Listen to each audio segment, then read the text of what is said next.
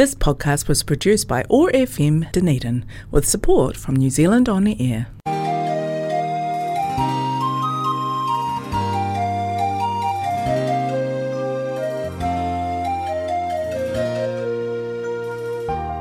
This is the Dunedin Chinese Culture Show.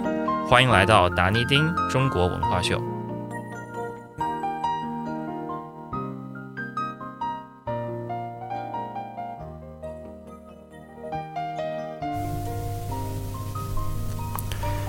Everyone. Welcome to the Dunedin Chinese Culture Show.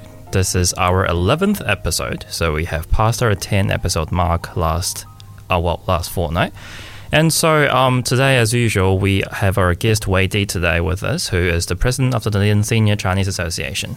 Um, I'm Wan Li, I'm your host for this show as usual, and we are going through Chinese culture at Otago Access Radio 105.4. So, um, as we mentioned previously, we have gone through quite a few topics, but most of our topics include, um, well, music sharing, culture sharing, that include festivals, and then city introductions, and all these kind of things. And we thought that these are all like major components of a Chinese culture. All of these things interweave one another into this whole diverse, dynamic Chinese culture that all of us kind of are fascinated about, really. And that's why we're here today to share culture with you. So if you have a particular thing, a particular item, a festival, a city, or anything about China that you're particularly fascinated about, please let us know through our Facebook page or email address that we have on the website. And um, yeah, so we can share all of those with you. So, um, just because we thought that um, we introduced two cities previously, I want to kind of keep on um, the similar trend in our following 10 episodes until we reach our 20th mark and see what we can do by then. We thought that it will not be pro- it will not be appropriate if we don't introduce Guangzhou to you because that's also one of the very iconic cities within China. So, um, as you know, that in China there are like there are two very major languages people speak. One would be Mandarin, one would be Cantonese. And so Guangzhou is one of the iconic cities within China that is very, very famous for its um, language, along with its views and its food. And that is why we pick Guangzhou as what the city we're introducing today. So, as usual, um, Wei Di today is going to be introducing to you the content of Guangzhou in Chinese, Mandarin Chinese, and I will be doing the English translation. So, thank you very much, Wei Di. If I could please ask you to read out the script, please. Thank you. 各位听众，大家早上好！这一期又和大家见面啦。今天呢，给大家介绍一下，嗯，中国的广州市。 大家也都很熟悉的啊。广州市呢是中华人民共和国广东省的省会，拥有两千二百年以上的建成史。啊，它也是岭南文化的发源地和兴盛地。呃，一九八二年被列为中国首批国家历史文化名城之一。广州从秦朝开始。一直都是军制、州制、府制的行政中心和华南地区的政治、军事、经济、文化以及科教中心，也是近代中国革命的策源地和现代文明的重要摇篮。广州于一九二一年建立了市政厅机构。开创了中国大陆的市政建制。Guangzhou, which is the capital of the Guangdong province of the People's Republic of China, has a history of more than 2,200 years. It is the birthplace and flourishing place of Lingnan culture. In 1982, it was listed as one of the first national historical and cultural cities in China. Since the Qin dynasty, Guangzhou has become the administrative center of county, prefecture, and government, and the political, military, economic, cultural, scientific, and educational center of South China, as well as the origin of modern Chinese revolution and an important cradle of modern civilization. In 1921, the city hall was established in Guangzhou, creating the, munic- the municipal system in mainland China. 广州市是中国南方最大、历史最悠久的对外通商口岸，更是世界上唯一的两千多年长盛不衰的大港。从三世纪三十年代起，成为了海上丝绸之路的主港。唐宋时期，成为中国第一大港，同时也是世界著名的东方港市。明清时期，是中国唯一的对外贸易大港。一九五七年后呢，就成为了素有“中国外贸晴雨表”。风向标之称的中国进出口商品交易会永久举办地。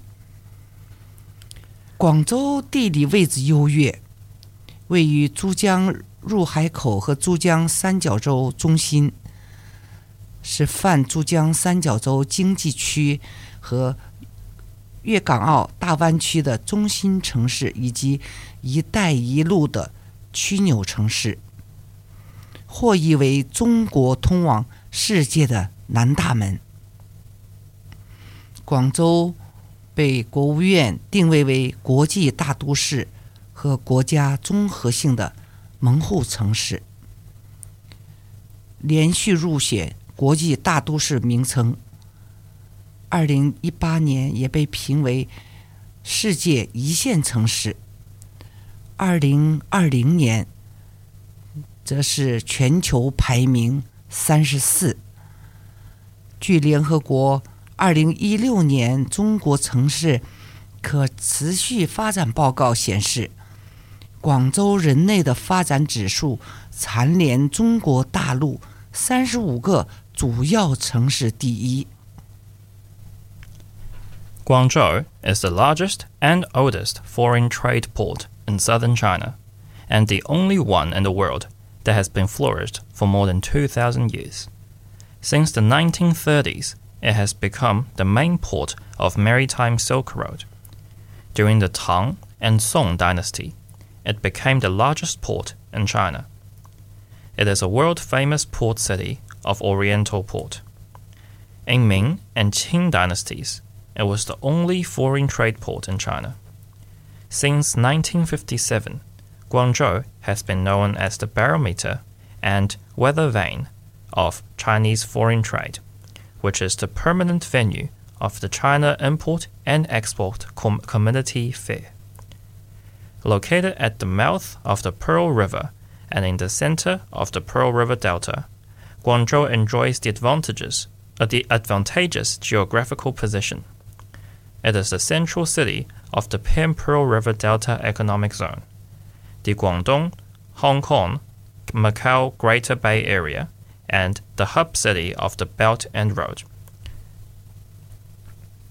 Guangzhou is also known as the southern gate of China to the world. It has been positioned as an international metropolis and national comprehensive gateway city by the State Council of China.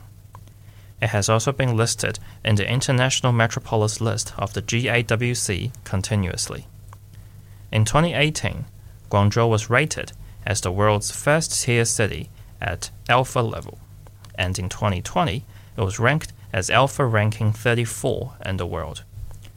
According to the United Nations, China's Urban Sustainable Development Report 2016, the Human Development Index of Guangzhou retained its first place among 35 major cities on the China, Chinese mainland. 如果你想去广州游玩呢，嗯，其实广州是个非常好玩的地方。就下面这些地方啊， 就是非常适合大家去参观。就是第一个呢，就是百万葵园。百万葵园是中国首个将这个向日葵作为观赏性植物，并设计成超大型主题园林的公园。占地呢约二十六万平方米，向日葵园呢也是经常是各大的摄影师啊，以及有需求拍婚纱、影集、写真等的必经之地。园内的花卉品种啊，不仅只有向日葵，还包括七彩薰衣草、玫瑰园，以及充满异国风情的中国济州岛和荷兰，都是这儿极富特色的景点。So, if you want to visit Guangzhou, there's a whole lot of places you can never visit because Guangzhou is quite a large city as well. Um, unfortunately, we cannot list every single um, tourist location, but um, I thought that like I had a bit of research online, and we found that there are three major places that we can recommend to you if you do want to visit. Um, they are unique in their unique ways, and so here are the followings. The first one we could introduce to you is called the Million Sunflower Garden. So, the garden is the very first in China to use sunflowers as an or- ornamental plant and to design an oversized themed garden. It covers an area of about 260 th- uh, 260,000 square meters of sunflower garden, and it is often the major photographer's location and usually a location for the needs of shooting web- wedding album photos and so on. So flowers in the garden does not only include sunflower, although the name states it's the sunflower garden. Um, we have colorful lavender, a rose garden, um, exotic Chinese islands of Jeju's flower, flower from Holland, and there's a whole lot of other features in there. So um, that's the very first location, the Million Sunflower Garden Baiwan Kuiyuan. If you're interested in that, um, like have a look into that. There are a lot of like lot of pretty pictures on that online. So have a look. 下面呢，我们再介绍一个另外一个景点——白云山。如果你想来广州体验一次蹦极，想去感受一下青城山间的韵味，想来一次徒步登山吗？啊，那就去广州的白云山吧。郁郁葱葱的树木和低洼处的小溪流，给这座山增添了更多的自然、淳朴之美。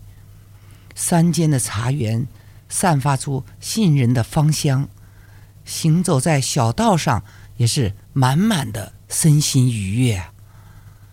这里风景秀丽，空气新鲜，每天清晨都会有很多当地人。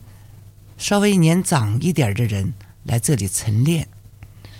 雨后的山林更是美不胜收，山上云雾缭绕，仿佛置身于仙境一般。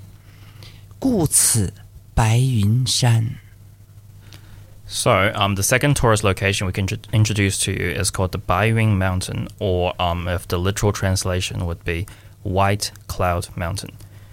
So, um, do you want to experience bungee jumping in Guangzhou? Do you want to feel the mountain in the morning? Would you like to go hiking? Then go to Baiyun Mountain in Guangzhou. Lushing trees and low lying streams add to the mountain's natural beauty. The tea garden in the mountain exudes a pleasant fragrance, and walking on the path is full of both physical and mental pleasure. The scenery here is beautiful, and the air is so fresh. Every morning, many older locals come here to do morning exercises. After the rain, the mountains are even more beautiful, and the clouds and mist on the mountain seem to be like seem to be in a fairyland, and it looks like um, the mountain is all covered in white cloud and mist, hence Baiyuan or White Cloud Mountain. 第三个景点就是富有特色的 岭南印象园。要探寻老广州的足足迹啊，就是岭南，可以去岭南领略一下岭南风月的风土人情。岭南的印象园呢，倒是个很值得前行的游玩之处。在二零一二年获得了四 A 级旅游景区称号的岭南印象园，它是比较完整的以岭南建筑、深厚的民间文化、浓郁的田园乡村风情闻名，是一个集体休闲、度假、娱乐为一体的文化旅游大观园。园内它有古朴、极具民国特色的建筑为主，在这里我们可以重现老香港、上海等城市的特色风俗，而且在这里呢，你可以摇身一变，可以变成上海时期的歌女，也可以化身民间时期的剃头匠，或者还可以。自己体验用传统机器爆炸爆米花，反正 总而言之啊，你可以边走边玩儿，累了呢就可以停下脚步歇一歇，体味别样的风情。So the third one, the last one we're going to introduce today, which is the Lingnan Impression Garden. That's not the only third, well, like location you can never visit, but that's just because of time. That's the only thing we can introduce to today. So, um, in order to explore the footprint of the old Guangzhou and appreciate the local customs and custom of Lingnan region, the Lingnan Impression Park is placed as a place that's worth visiting. The Impression Park, which, is, which has won the title of a 4A level scenic spot in 2012, is famous for its complete Lingnan architecture, profound folk culture, and rich rural customs. It is a cultural tourism grand view garden integrating leisure, vacation, and entertainment. Park is um, filled with simple but very um, like very dynamic characteristics of the Republic of China's building to reproduce the old um, Hong Kong, Shanghai, and other cities' characteristics of folk customs. Here, you can change into um, large Shanghai, like you can change into um, sh- singing girls in Shanghai. You can um, like also experience making popcorns with the traditional popcorn machine in China. You can um, become a barber in old China and practice using their old razor to shave people. Anyhow, um, well, enjoy it while you walk amongst this garden, and if you stop somewhere and rest, you you can just appreciate the beautiful views, the architecture, the profound folk culture within the garden. So, if anything, I believe the Lingnan Impression Garden is also a very very iconic place you go visit. 上面介绍了很多这个大家旅游去的，嗯，很好的地方，呃，风土人情啊，嗯、呃，建筑啊，然后呢，最重要的，我们再来 最后给大家讲一下广州的食文化，大家都知道，广州是中国乃至世界著名的美食之都。广州人极为的重视饮食，因为这个饮食文化独具特色而闻名，在中国民间享有“食在广州”的赞誉。而且广州的饮食业发达，饮食在广州人的生活中。具特殊的地位。目前，广州市全市饮食饮食企业多达数万家，其中绝大多数呢都经营三茶两饭一宵夜。呃，所谓的三茶两饭一宵夜呢，说的就是早茶、下午茶、夜茶和午饭，晚饭就是宵夜。全日的供应啊，几乎没有中断，这使得全市每年的餐饮零售总额高达数百亿元，人均消费常年居中国大陆各主要城市之首。广州每年还举行美食节，促进餐饮实业的发展。So Guangzhou is very famous for its food. and um, like within China and even within the entire world. Guangzhou's people attach a great importance to food and drink as well.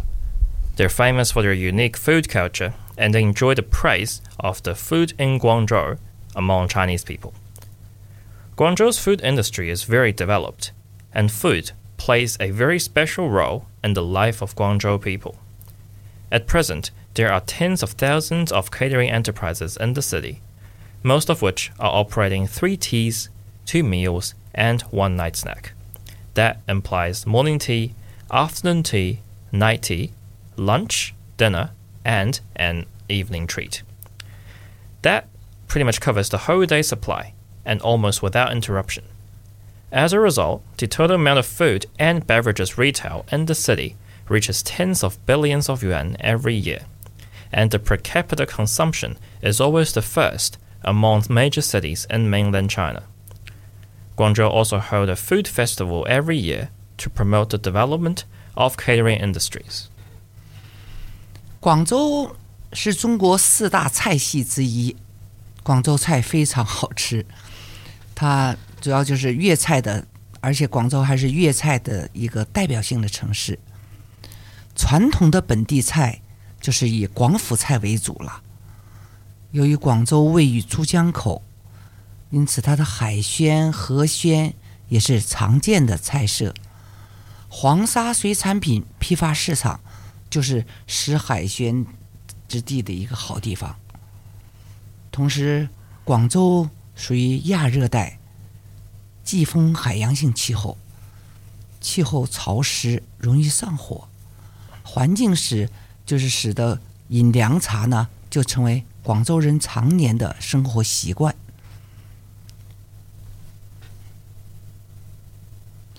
广州菜选料庞多，它的呃食品用料多样，几乎无所不有。在一九六五年，广州名菜点名的就是展览会上被介绍的粤菜，就有五千四百五十七种之多。著名的菜式就是有它的白切鸡、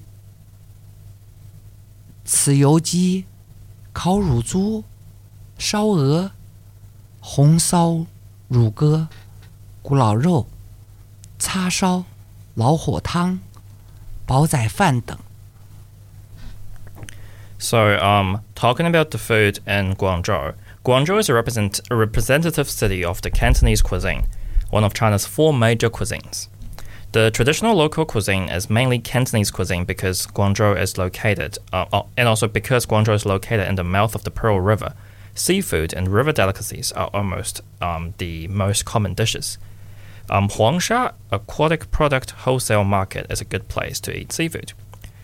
Guangzhou is a subtropical monsoon marine climate, and the climate is hot and humid, easy to um like have um like let's say nyehei, which is what they say about the heat inside human body, and that is why drinking herbal tea has become a very um well-known living habit of Guangzhou people.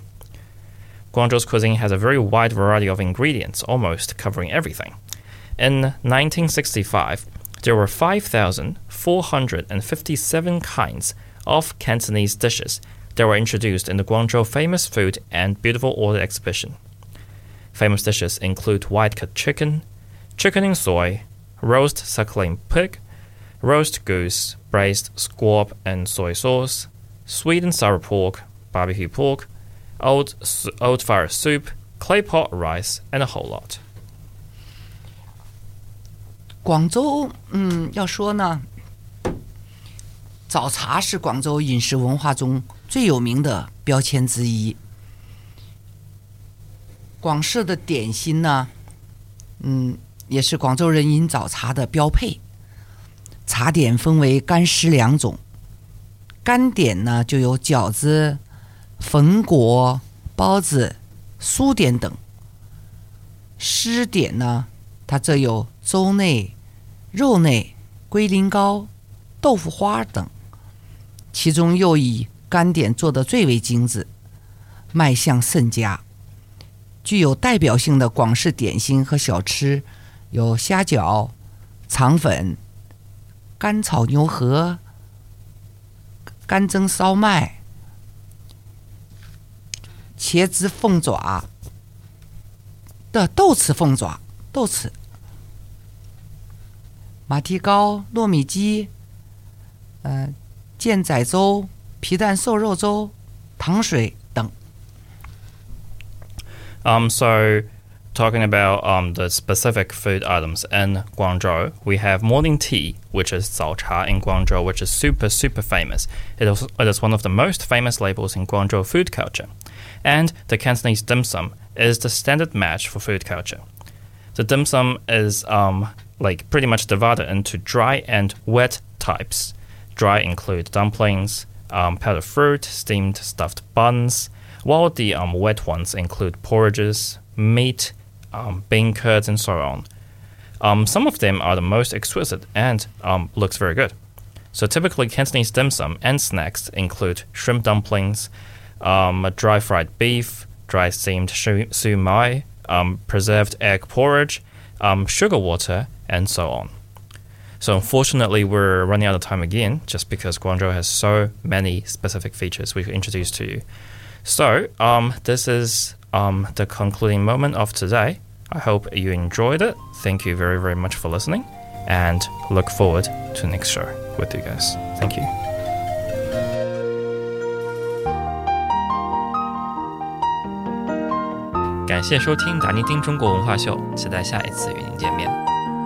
Thank you for listening to the Dunedin Chinese Culture Show. Looking forward to next show next fortnight.